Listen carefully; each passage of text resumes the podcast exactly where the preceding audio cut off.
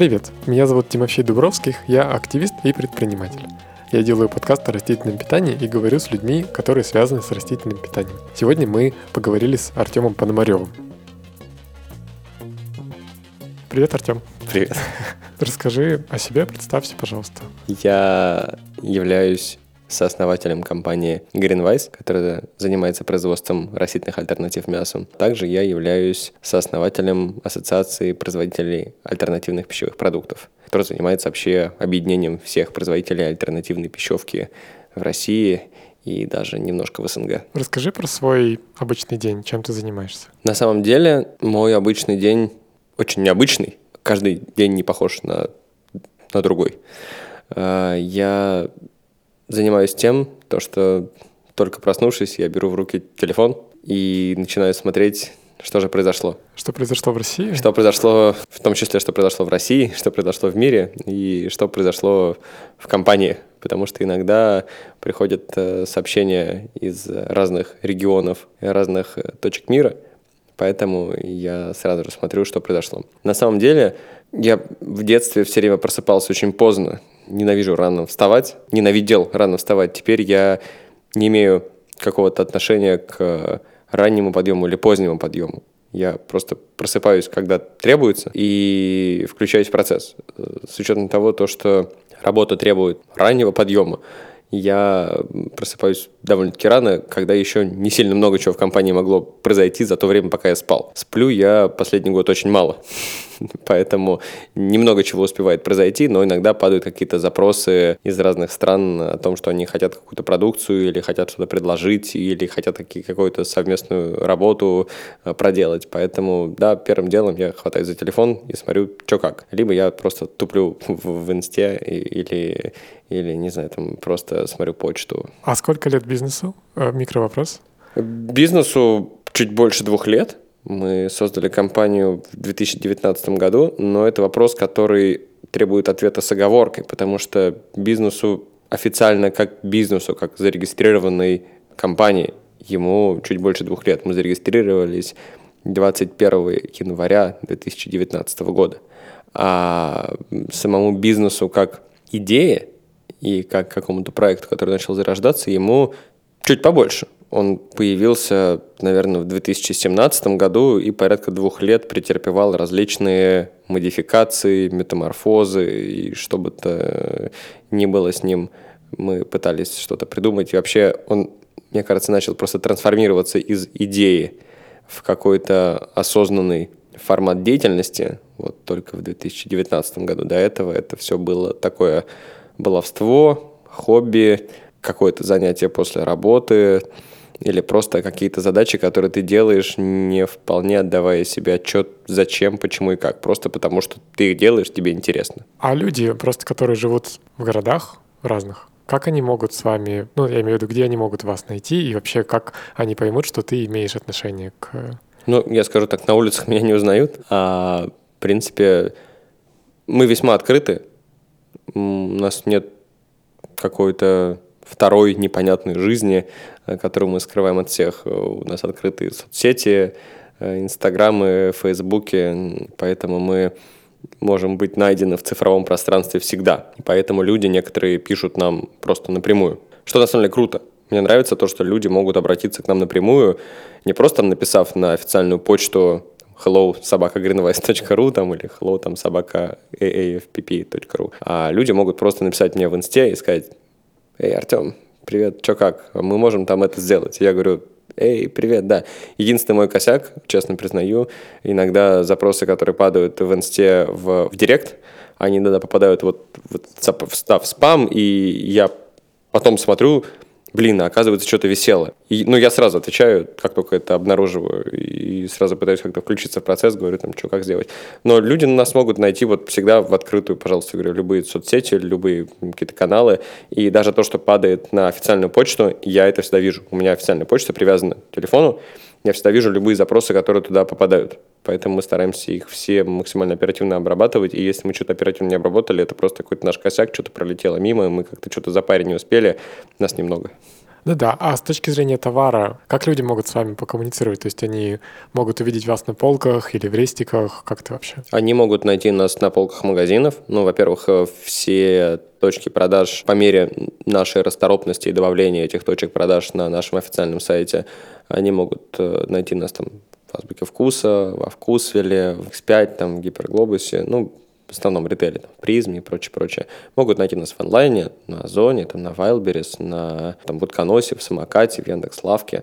Коммуницировать с нами смогут, опять-таки, написав нам какое-то прямое сообщение в директ. И есть некоторые точки, которые нас, э, наш продукт используют как ингредиент в хорике, ну, то есть могут делать на базе нашего продукта уже какие-то готовые блюда. Это кроме как сугубо веганских историй, это могут быть и какие-то общедоступные места, где просто люди едят и продукты животного происхождения. В то же время есть какие-то э, позиции у них веганские. Но есть один очень важный нюанс. На самом деле огромное количество веганских продуктов, которые на сегодняшний день ребята потребляют, растительные сосиски, какое-нибудь растительное молоко, котлеты и прочее, зачастую где-то там есть наш ингредиент. Потому что мы выступаем в роли не только поставщиков готовой продукции, но и поставщиков ингредиентов для других производителей. Потому что мы видим своей целью не только развитие своего бренда и своего продукта, но и развитие других, развитие рынка в целом. Еще хочется попросить у тебя чуть больше рассказать про основные товары, которые под брендом, которые связаны с вашим брендом основным. Для тех людей, которые вообще, например, не знают, там, что это такое, или они живут в каком-нибудь там маленьком городе, и до них еще не дошли эти товары. Как, ну, что это такое, там, условно, из чего это сделано и как это работает? Мы продаем растительные альтернативы мясу. А, что это значит? Мы продаем растительные стрипсы, как их мы называем.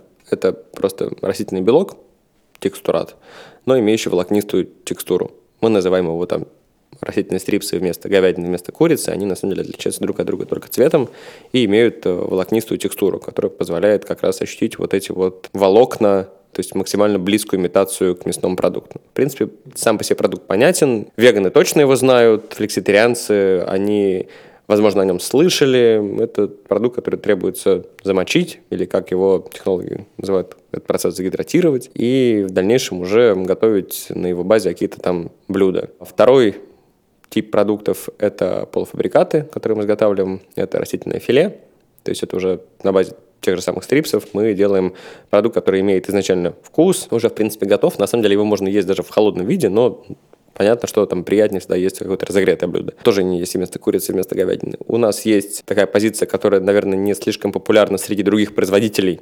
Это растительные снеки, джерки со вкусом баранины, говядины, курицы. Для тех, кто вообще не хочет какого-либо животного вкуса, вкусом белых грибов.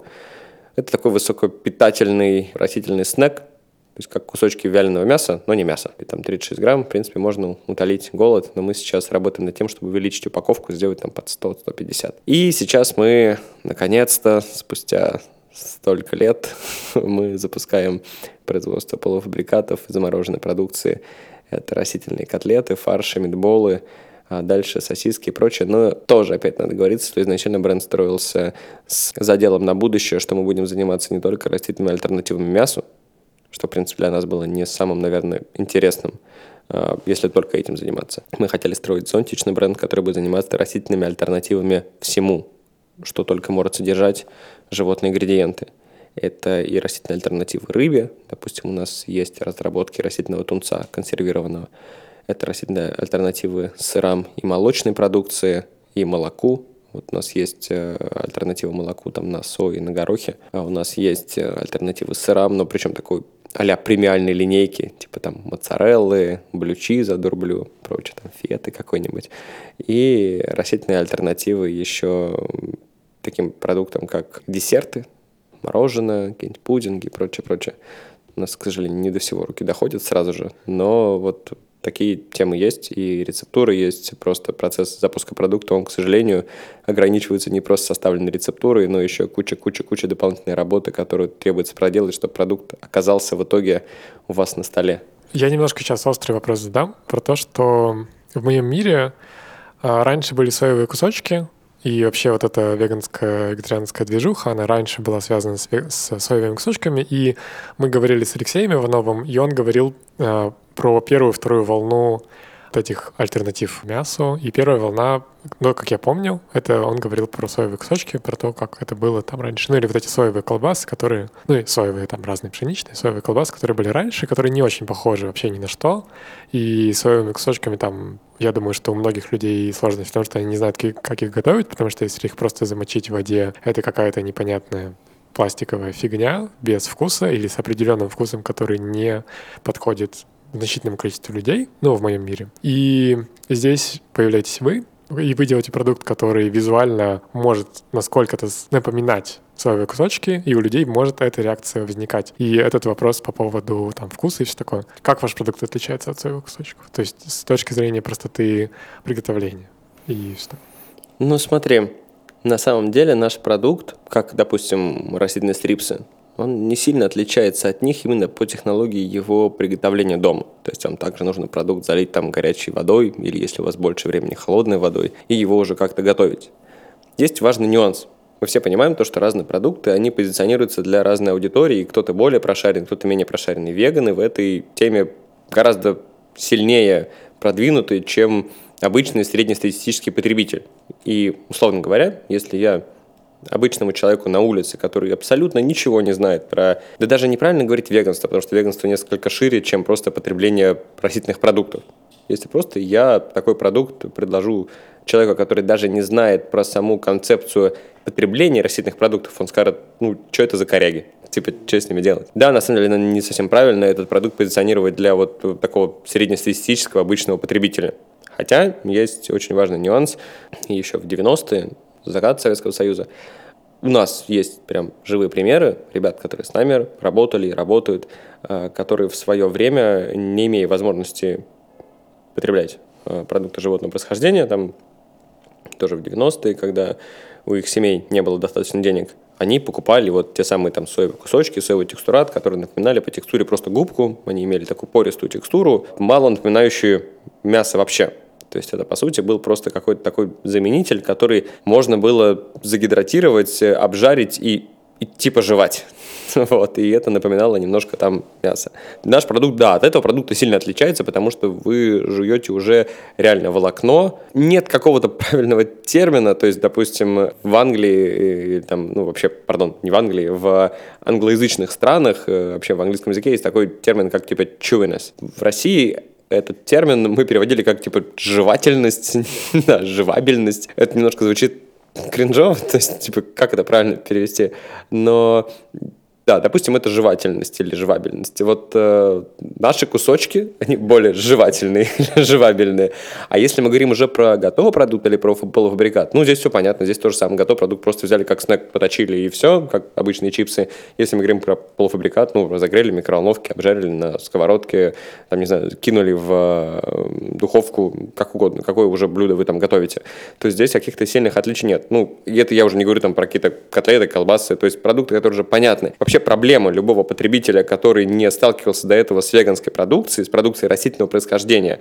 Если мы говорим про такие продукты, которые сложно понимаемы могут быть потребителям, типа сейтан, тофу, темпе, тот же самый растительный белок просто там в сухом виде. Обычный человек с улицы в 90% там, процентов случаев, опять я могу там ошибаться, но мне так кажется, он скажет, что это за хрень, как это готовить, это непонятно, это странно, это необычно. У нас люди вообще такие консервативные, они боятся чего-то странного и необычного. Вкусовые привычки, к сожалению, там, или к счастью, они закладываются с детства, и человек, который такие продукты не пробовал с детства, вот, а сейчас, к сожалению, все-таки основная там масса потребителей, э, ну, у нас как бы еще там это не, не зумеры там и не, не next gen, как бы это вот ребята, которые все равно еще вот росли на животном белке и вообще на продукты животного происхождения, так или иначе, как бы они не хотели. Ну, то есть их семьи там по большей части, наверное, готовили им продукты из, из животных. Конечно, такие привычки не были заложены там с самого начала в 2018 году мы отправились на выставку Vegan Life Life. Мы сделали первый прототип своих продуктов и отправились в Великобританию, потому что в 2018 году мы не могли найти какую-то площадку в России, где можно было бы затестить свой продукт среди широкой аудитории, причем среди уже максимально прошаренной аудитории на большом срезе это как вот в футболе там заявиться, наверное, там какой-то, я не сильно там спец по футболу, но мне кажется, там вообще в любом спорте, то есть ты заявился прям сразу в высшую лигу. И что тебе скажут? А ты чисто дворовая команда. И либо тебя там размотают по полной, и ты там проиграешь, тебе скажут, ну, там, учись.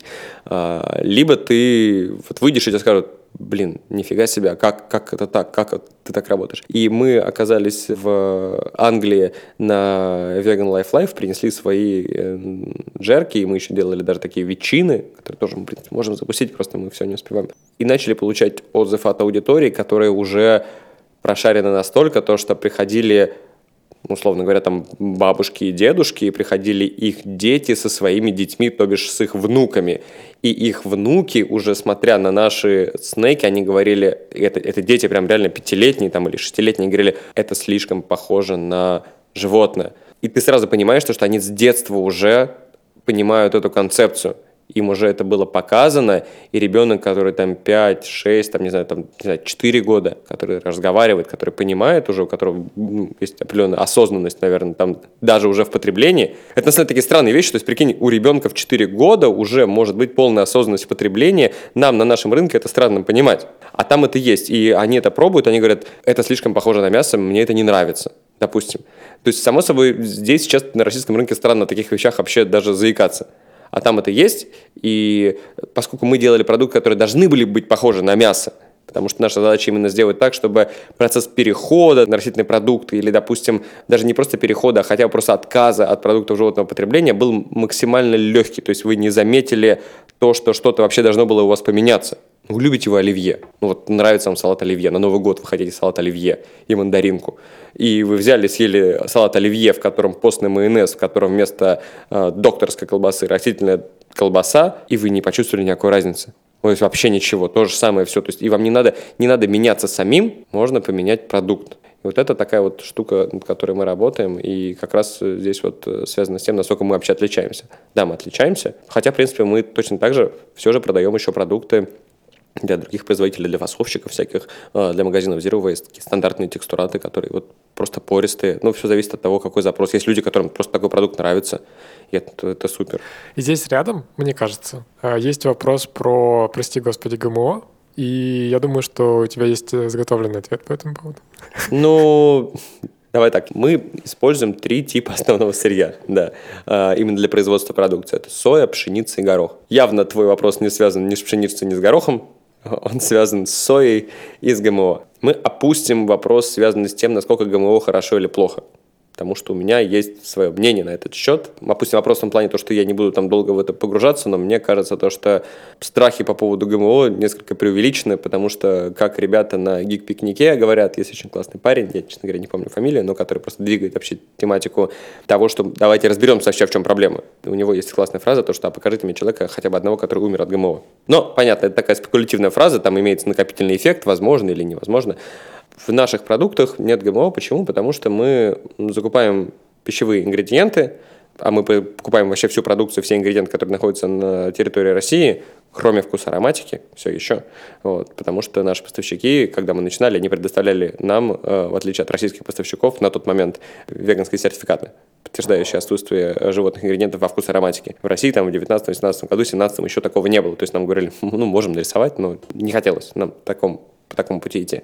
А что касается ГМО, то в России в пищевой продукции ГМО по сути запрещено. Есть один раздел, когда тебе говорят, что оно разрешено, ты типа должен делать об этом указание, у тебя должна быть там сертифицированная линия по производству такой продукции, но этого нет. По сути, у нас все ГМО, оно может идти только в ингредиенты состав кормов для животных. И здесь тоже возникает вопрос, те люди, которые обычно больше всего бесятся на ГМО, они говорят, вот я не буду есть вашу ГМОшную сою, я буду лучше есть там натуральную корову, условно говоря, забывая о том, что, ну, а какая разница, ну, хорошо, а корову кормили тем же самым там ГМО сырьем, что дальше-то? Здесь как бы опять вопрос в том, как бы насколько далеко мы отходим от, э, от картины и видим ее все шире, больше и так далее. Если мы прям смотрим прям под лупой, ну вот да, ничего нет, сделали два шага назад, о, новый мир открылся. Вот, поэтому да. Но в наших продуктах нет ГМО, потому что мы получаем вот официальные сертификаты с поставщиков э, сырья сои там, с Дальнего Востока, ну, вот, э, с Амурской, с Иркутской области, которые подтверждают отсутствие ГМО прям вот не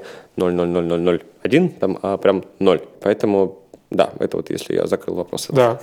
И здесь вопрос, ты сказал по поводу сертификации бизнесов в Европе по веганским, веганской сертификации, вот Vegan Society, который делает, да? Вообще, это на самом деле огромное количество же организаций, которые осуществляют веганскую сертификацию, и всем известный V-Label, вот, который есть от Швейцарии. Здесь нужно сделать оговорку, то, что мы с этого месяца в качестве ассоциации стали представителем V-Label в России. Теперь производители могут сертифицироваться в России на V-Label через нас и свою продукцию экспортировать наконец-таки в Европу, имея подтверждение, что она соответствует европейским требованиям виллейбла и могут наконец-таки вставать на полке вот, европейских магазинов. В России, к сожалению, такого пока еще нет, именно как российского стандарта. Вот. Но мы над этим работаем именно от ассоциации, создавая э, вместе с ФНЦ пищевых систем э, ГОСТы, стандарты, потому что мы теперь создаем вообще новый мир, мы создаем новый технический комитет в регуляторике по альтернативной пищевке то, чего вообще никогда не было. Это комитет, который будет регулировать принципы и требования к производству, к пищевой безопасности, к условиям, которые должны соблюдаться производителями для производства растительных альтернатив мясу, молочке, рыбе, каким-то кондитерским там изделиям, э, хлебобулочным, там, десертным и прочим, прочим, чего не может быть там точно, каких пересечений потоков не должно быть точно – каких ингредиентов не должно использоваться точно и так далее, и так далее. Правильно ли я понимаю, что комитет внутри ассоциации? Не совсем корректно. Это комитет, который внутри вообще чуть больше организации. Это именно комитеты, которые регулируют пищевку в России. Есть э, ФНЦ пищевых систем, Федеральный научный центр пищевых систем, который делится там на несколько институтов. Есть институт Горбатова по мясу, есть там э, по консервам, есть э, по зерну, есть по хлебопекарной промышленности. Не было ни одного комитета, который занимался бы именно альтернативной пищевкой. То есть есть, допустим, в 2019 году э, созданный ГОСТ на тофу. Ого, да. в 2018 году? В 2018 или 2019 году, по 2019, в 2019 году был создан ГОСТ на тофу. Офигенно, да? То есть никто не знал. Да, есть ГОСТ на тофу. Его протащили через непрофильный комитет какой-то там то ли стандартизации, то ли что-то еще. А мы теперь говорим, наш рынок уже вырос до того, мы готовы делать свой комитет, потому что нас уже много. Это не история какая-то нишевая, там 3, 2, там 5 производителей. Нас только по растительному мясу уже 20. Да, нас не 200 там, и, там, и, и не 2000, но нас 20 уже. И это 20 не чисто там маленьких веганских компаний, которые вот только-только что-то делают. Это крупники. Это огромные компании, причем в том числе и мясные, которые добавляют такие позиции в свой ассортимент всей продукции, и нам всем требуется регуляторика. Причем регуляторика, начиная с того, какая правильная терминология должна быть.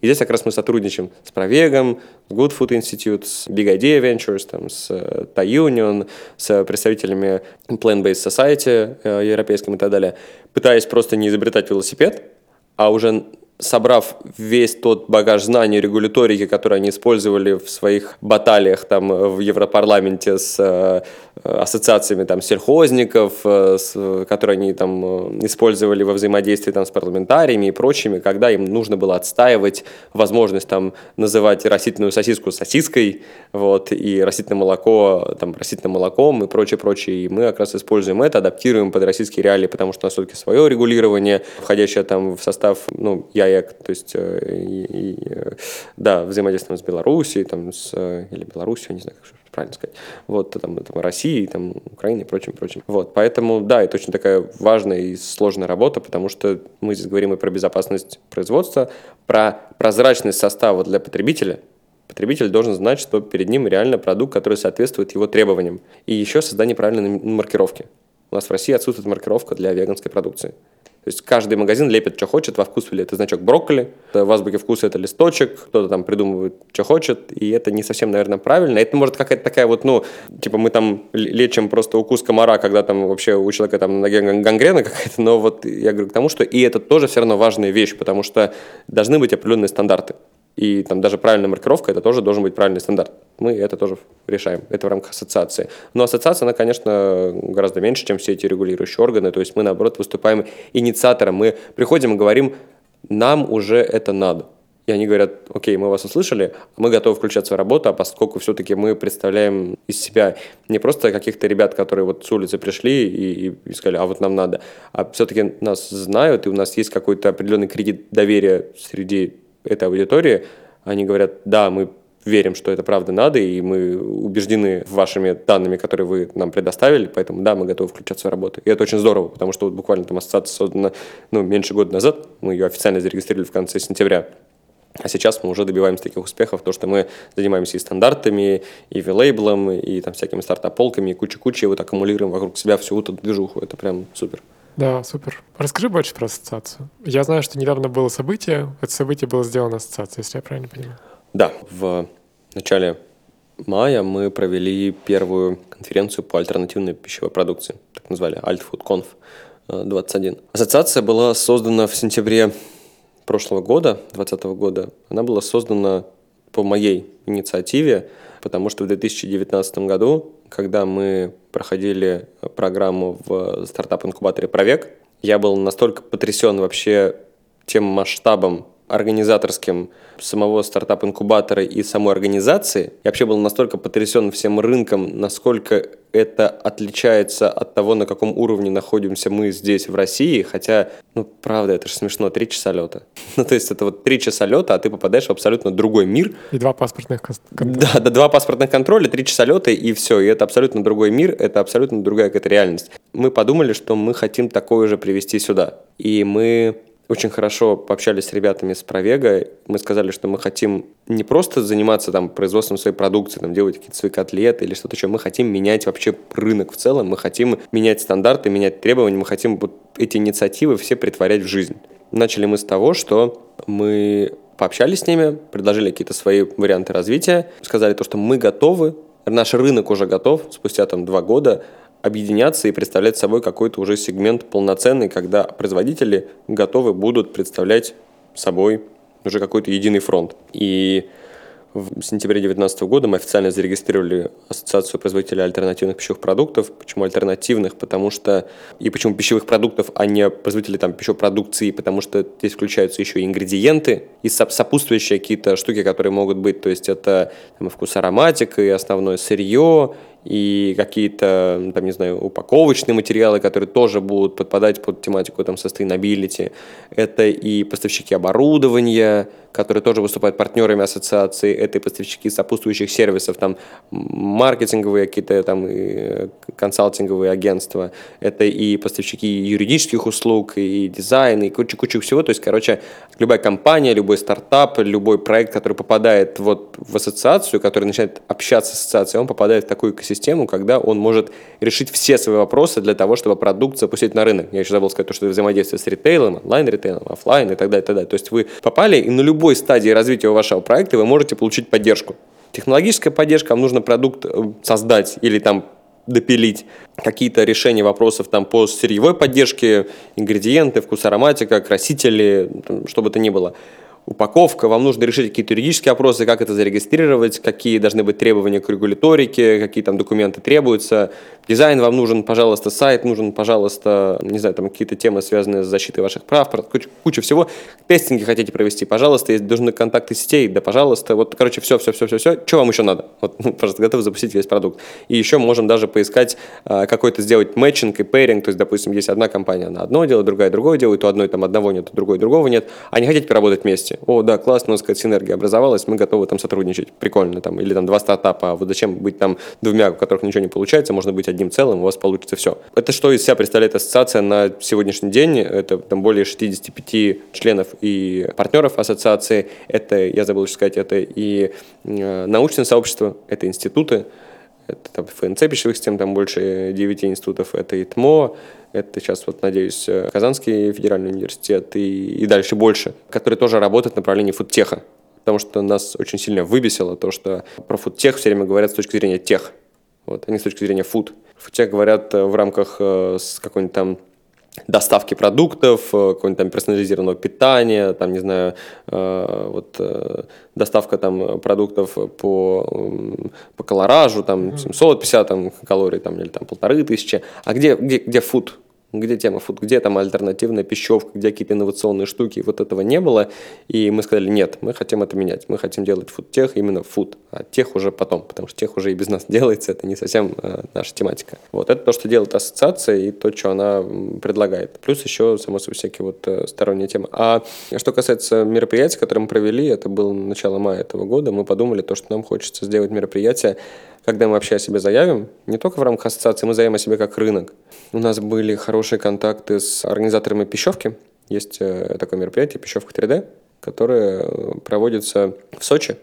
И они объединяют э, производителей там, мясной, молочной, кондитерской, хлебопекарной промышленности, просто чтобы понимать масштаб и вот рост как бы с эффектом низкой базы. В прошлом году, в ноябре, я выступал на пищевке с тематикой про альтернативное мясо, это был ноябрь или октябрь прошлого года. В смысле, подожди, они в мае делают или в ноябре запутался? Они два раза делают в год. У них есть э, осеннее мероприятие и весеннее. И в прошлом году я в октябре или ноябре делал э, доклад про альтернативное мясо на 15 минут. А в этом году мы сделали целый день, посвященный альтернативной пищевке. Больше 25 докладов, больше 150 участников. Вот, просто сумасшедший тайминг, дико насыщенный день, когда приехали ребята, которые показывали свои проекты, показывали свои продукты, и это были даже, опять, не просто вот э, какие-то энтузиасты, которые просто там у себя, не знаю, там в гараже, на кухне там наварили каких-то там растительных пельменей, допустим, или там сделали какие-нибудь там растительные сырки. Это были крупные компании, которые сказали, да, нам это интересно, да, мы видим в этом перспективу, и да, некоторые из них даже говорили не только про деньги, но говорили еще и про какую-то миссию, которую они реально пытаются притворить в жизнь. Это было очень круто, потому что мы наконец-таки увидели, что мы не одни, и мы не просто какие-то фрики, которые просто вот делают какие-то свои там соевые котлеты там или соевые какие-то коряги, вот. А мы безумно важную миссию выполняем, потому что мы даем людям возможность наконец-таки наслаждаться любимыми продуктами, любимыми блюдами без э, вреда животным, без вреда планете и соответствия всем национальным требованиям, которые любой здравомыслящий человек должен соблюдать там, в 2021 году.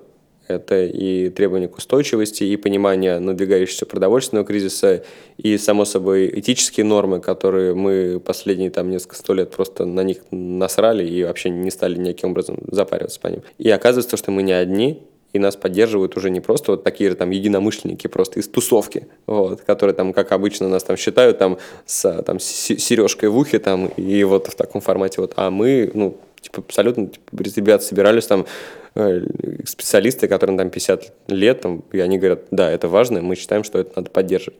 Это был прям такой слом, переломный момент, потому что среди них сидело и мясное сообщество, допустим, или молочное сообщество, которые видели наконец-таки, что выступают не просто молодые ребята, которые там, ну, сейчас перебесятся, а выступают, в принципе, их сверстники, которые говорят, да, на самом деле это, это не ребята перебесятся, это вы должны меняться, потому что ну, мир меняется, и наконец-таки вот ну, пришло время что-то делать.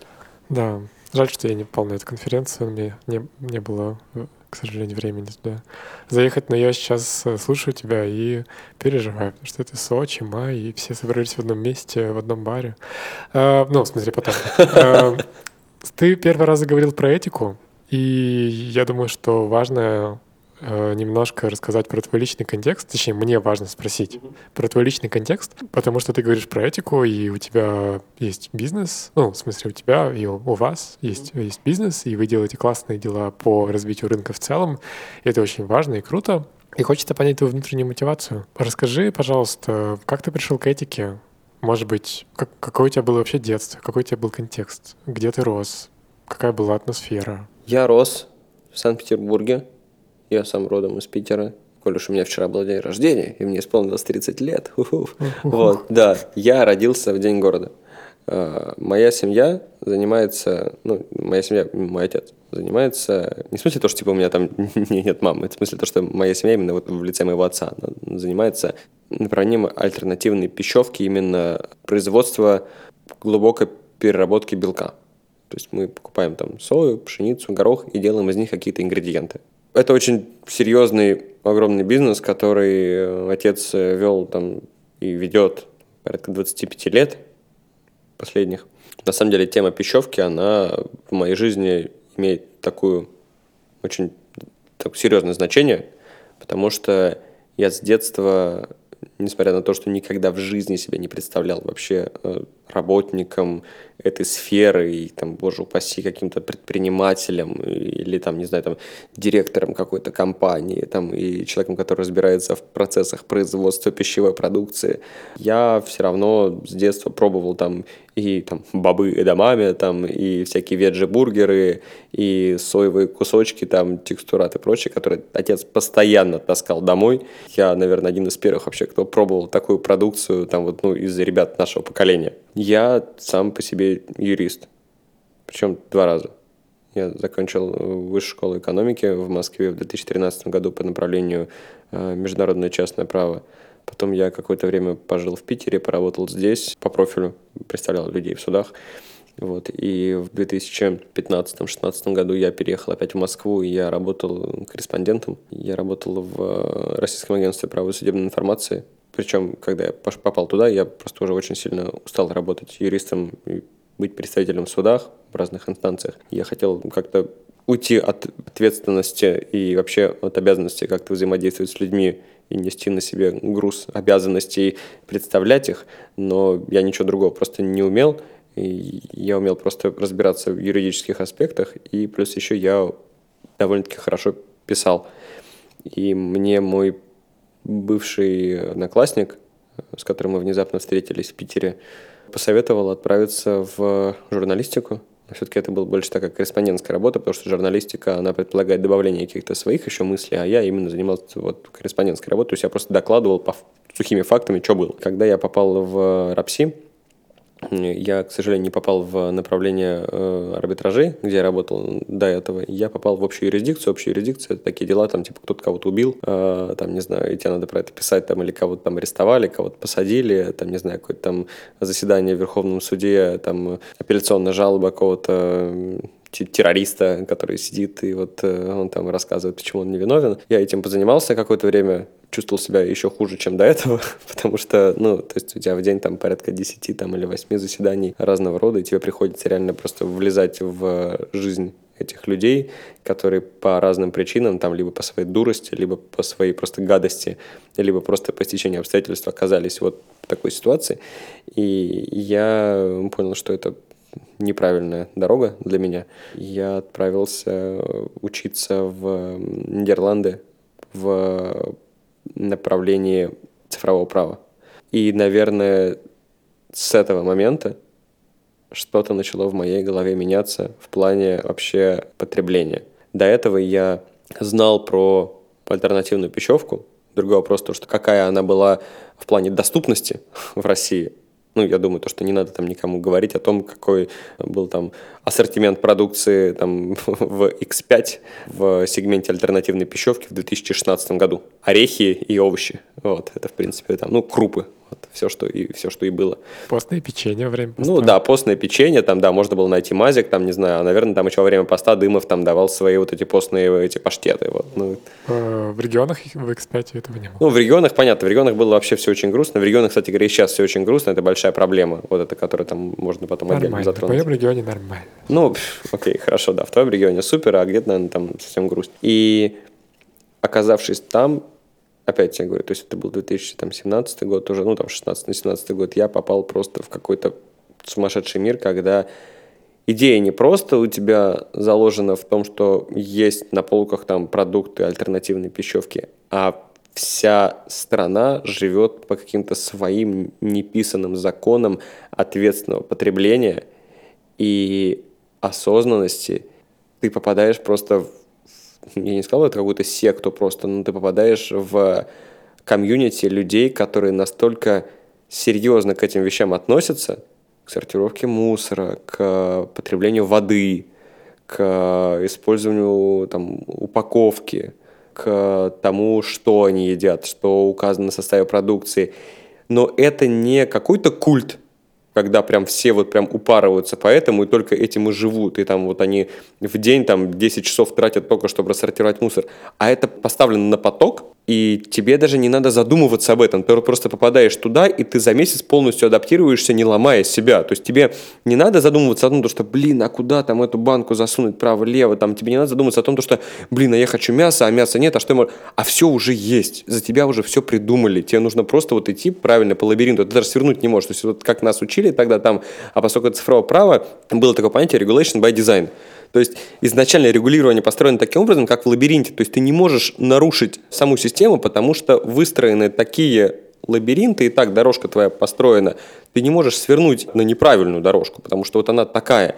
И ты можешь либо только стоять на месте, либо идти вперед. И это настолько взрывает твой мозг, потому что тебе реально не надо себя никаким образом менять. Ну, хочешь ты съесть, э, там, не знаю, бургер, пожалуйста, вот их там куча есть, они сделаны из растительного сырья. Хочешь ты выкинуть банку, пожалуйста, вот тут куча других там пунктов сортировки, и тебе не надо запариваться, поэтому... Короче, и, их, не знаю, там остались у тебя растительные отходы, вот у тебя зеленый контейнер под растительные отходы, и раз, э, там, не знаю, в неделю приезжает машина, которая забирает именно эти растительные отходы. Ну, то есть, чего? Твоя задача единственная за этот день, там, не в какое-то определенное время, просто этот контейнер на правую сторону улицы выставить.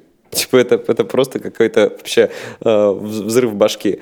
Мне кажется, тогда начало что-то меняться просто в моем понимании. Я когда приехал э, полтора года спустя в Россию, я, э, у меня было ощущение, как мой приятель сказал, мне кажется, такое потрясающее просто сравнение, как будто ты взял, будучи взрослым, и нашел диск с какой-то своей старой игрой, ты ее включил, ты заходишь в нее, ты такой, блин, у тебя такие странные ощущения, то есть, ну, вроде как прикольно, ты вроде даже знаешь, как бы куда ходить, но ты такой, ну ладно, все, закрыл и, и, и ушел. И это такой прям какой-то безумный пять. Ты, ты здесь ходишь, и ты такое ощущение, как будто ты просто левитируешь немножко над всеми, потому что ты просто, ты познал вот этот вот дзен и, и то, как вообще мир построен, а они здесь все ходят и вообще ничего не понимают, и даже не задумываются об этом, а ты просто там на, на втором, там, 15 40 уровне просто, не знаю, какого-то расширенного сознания находишься, а потом проходит время, и ты, и ты опускаешься обратно на землю.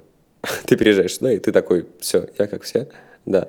Но не потому, что ты поменялся в голове, просто потому, что этого нет. Пришла мысль сделать, чтобы это было здесь так же. Вот и все. Это может звучать как-то высокопарно, типа там вот я пришел поменять российский рынок. Нет, на самом деле просто здесь была задача сделать что-то для самого себя и просто поковыряться в том, что тебе интересно. И поскольку у моего отца был уже завод по производству вот этих вот растительных белков. Мне ничего не осталось сделать, как просто попробовать сделать из этих растительных белков какой-то готовый продукт, потому что отец все время занимался B2B, то есть поставкой именно ингредиентов. А мне хотелось сделать что-то готовое. И это, наверное, так вот получилось. И получается, что когда ты поехал на учебу, то ты перестал есть мясо. Я попробовал вообще мир без э, потребления мяса. И в чем-то даже, даже не только без потребления мяса, но без продуктов э, животного происхождения, потому что там были какие-то потрясающие веганские сыры, там были потрясающие молочные, там, ну, альтернативно молочные продукты, э, там то же самое молоко и прочее. То, чего тебе и не хватает в продуктах, которые сделаны из растительного сырья, допустим, в России, потому что я, правда, признаюсь, я, я допустим, ем рыбу. Рыбу именно как, не знаю, там, какие-нибудь рыбы именно как морепродукты. Рыбу прям именно как чистую рыбу не очень люблю. А морепродукты, типа какие-нибудь там креветки, э, я, я, я люблю есть креветки. И я для себя понял то, что для меня не проблема отказаться от продукта, если я имею реально качественную и классную альтернативу, которая полностью соответствует ну, каким-то моим там просто вкусовым ощущениям, пожеланиям там моего просто мозга, рецепторов, организма и прочим. Растительное мясо какое-нибудь, там, не знаю, там Beyond Meat, там, или Гринвайзовское, там, или Валдановская, там, или Эвка, или там не мясо, там, ну, какой-то, или Митлас, без разницы. Оно полностью удовлетворит мои потребности. Если кто-нибудь завтра там сделает, ну, там, растительный шашлык, ну, наверное, да, там мы дадим им Нобелевскую премию, потому что это просто прикольно и, и классно. Но в целом, как бы, все вот продукты стандартные, которые есть там, и какой-нибудь там салат Цезарь, пофигу, правда, или какой-нибудь там просто перец фаршированный мясом, там, фаршем, тоже не проблема. Если мы говорим про продукты молочного происхождения, не молоко, а именно там молочного типа там какие-нибудь сыры, да, мне на сегодняшний день в целом сыры не очень нравятся на российском рынке, они не имеют такую вот сливочную текстуру там сыра, они больше, мне кажется, напоминают текстуру, если мы взяли бы сливочное масло, положили бы в морозилку, вытащили его оттуда и оно вот мы представим, что оно на теплое, но вот оно отрезается, оно вот такое же ломкое и вот, ну, абсолютно не имеющее вот текстуры сыра. И это я уже не говорю про какие-то там изысканные вещи, типа какой-нибудь там дорблю, там блючиза и всего остального. А если мы говорим про альтернативу рыбе, это, наверное, вообще один из самых таких просто не занятых сегментов, и какой бы каламбур не был, то это альтернатива, альтернатива рыбе, это такой прям голубой океан для предпринимателей, потому что на российском рынке э, ничего нет в этом направлении. Ну, я не буду там прям совсем уже говорить ничего. Есть, понятно, ребята, которые делают нишпроты, вот, там, Веган Иваныч и прочее. Есть ребята, которые возят там и Wake Power, э, возят там и креветку, и э, гребешка, и кальмара, но это прям точечные такие продукты. Есть ребята, которые возят э, Sophie's Kitchen, вот этого тунца консервированного, но в целом такого, допустим, хайпа вокруг этого направления. А, есть Агама, которые наконец-то сделали своего растительного тунца, э, там, ситана. Но в целом, говорю, такого вот еще хайпа вокруг этой тематики нет. Все бегут за растительной котлетой, что мне, честно говоря, кажется уже скучным. Ну, потому что растительных котлет на рынке уже, честно говоря, много, а каких-то других продуктов мало, а производители просто вот слепо штампуют и копируют просто вот Beyond, который таким КАМАЗом проехал, просто по рынку всех такую дорогу пробил огромную, и все такие, о, хорошо, пойдем туда. А я говорю, то, что подождите, ну, это понятно, есть еще куча других вещей, которых нет. Где растительное яйцо? Там, где растительные, те же самые там рыбные альтернативы, причем не в стандартном виде, а в таком вот изысканном. Ну да, ты смотришь на это с точки зрения своего как бы пузыря, и что ты супер эксперт, у тебя все вокруг, все есть люди, которые что-то делают в России, и ты знаешь, что типа ты можешь найти здесь рыбу, здесь там, ну, я имею в виду альтернативы рыбе, альтернативы тому всему. А, ну, условно, я уверен, что куча людей, она, например, вообще никогда не пробовала даже котлету. В этом плане, там в Перми, например, недавно в классном баре который называется Smoky Dog, они начали подавать растительную котлету. Они даже в меню это не включили сначала. Просто они делали это тихо, я, кстати, не знаю, от кого она. И это очень круто, потому что это самый классный бар, ну там один из самых классных, я имею в виду, классный, самый классный в моем мире. И люди могут просто прийти, заказать бургер, и они вообще не поймут, что это не мясо, и они пьяненькие, и все классно. И в этом плане, с точки зрения эффективного альтруизма, ну, то есть мы работаем по мясу, потому что мясо — это как бы самая сейчас важная история.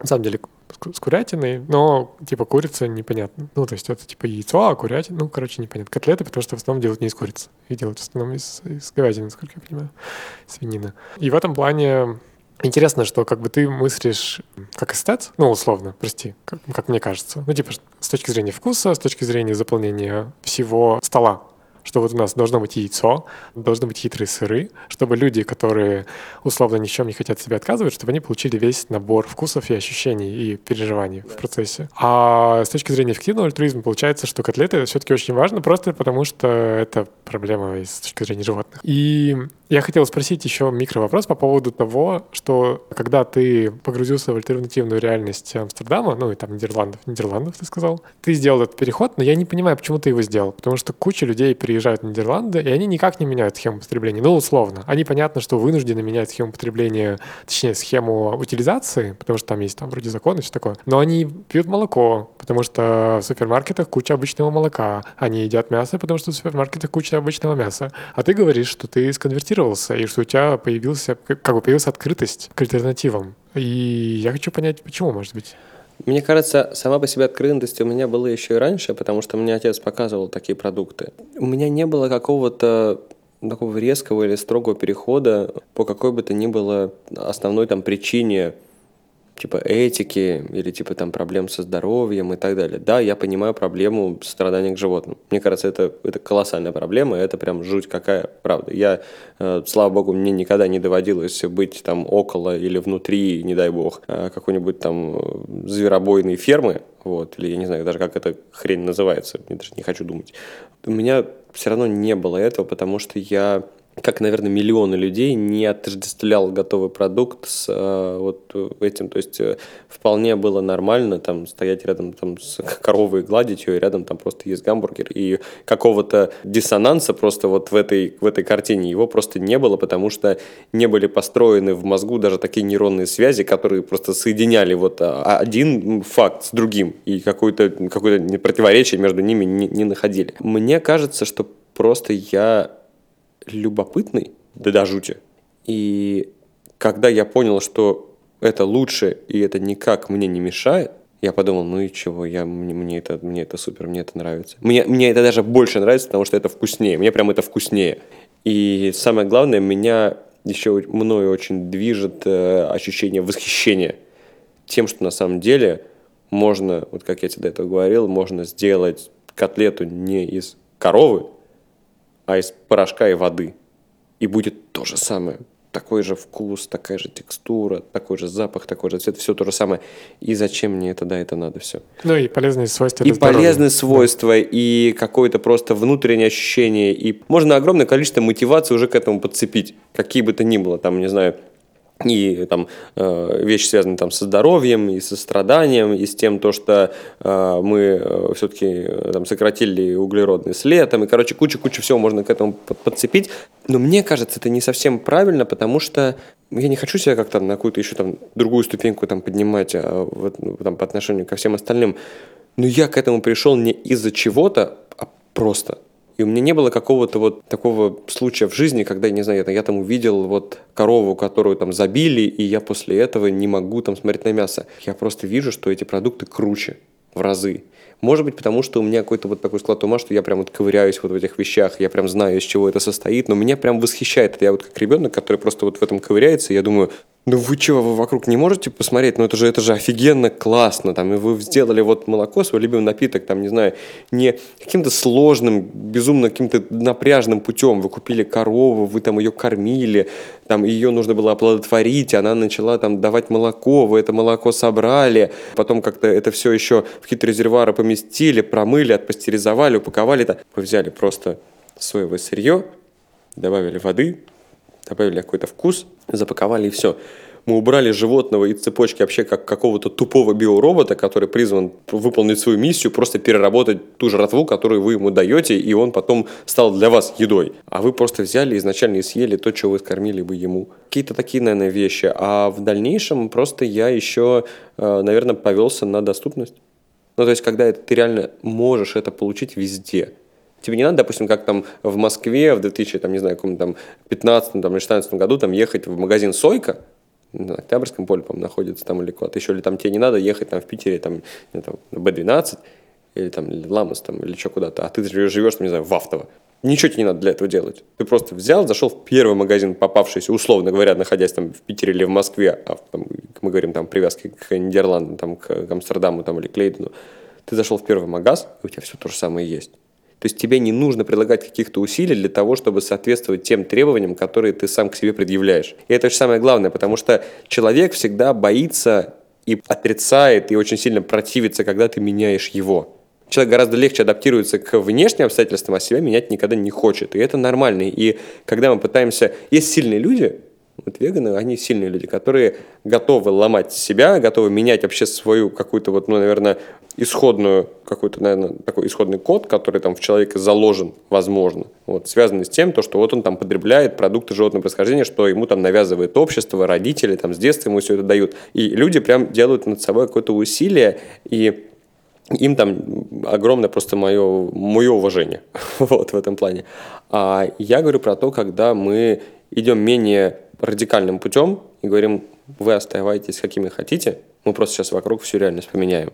И это, наверное, сложнее в плане масштаба, но это гораздо проще в плане личности. Но это единственный путь. Да.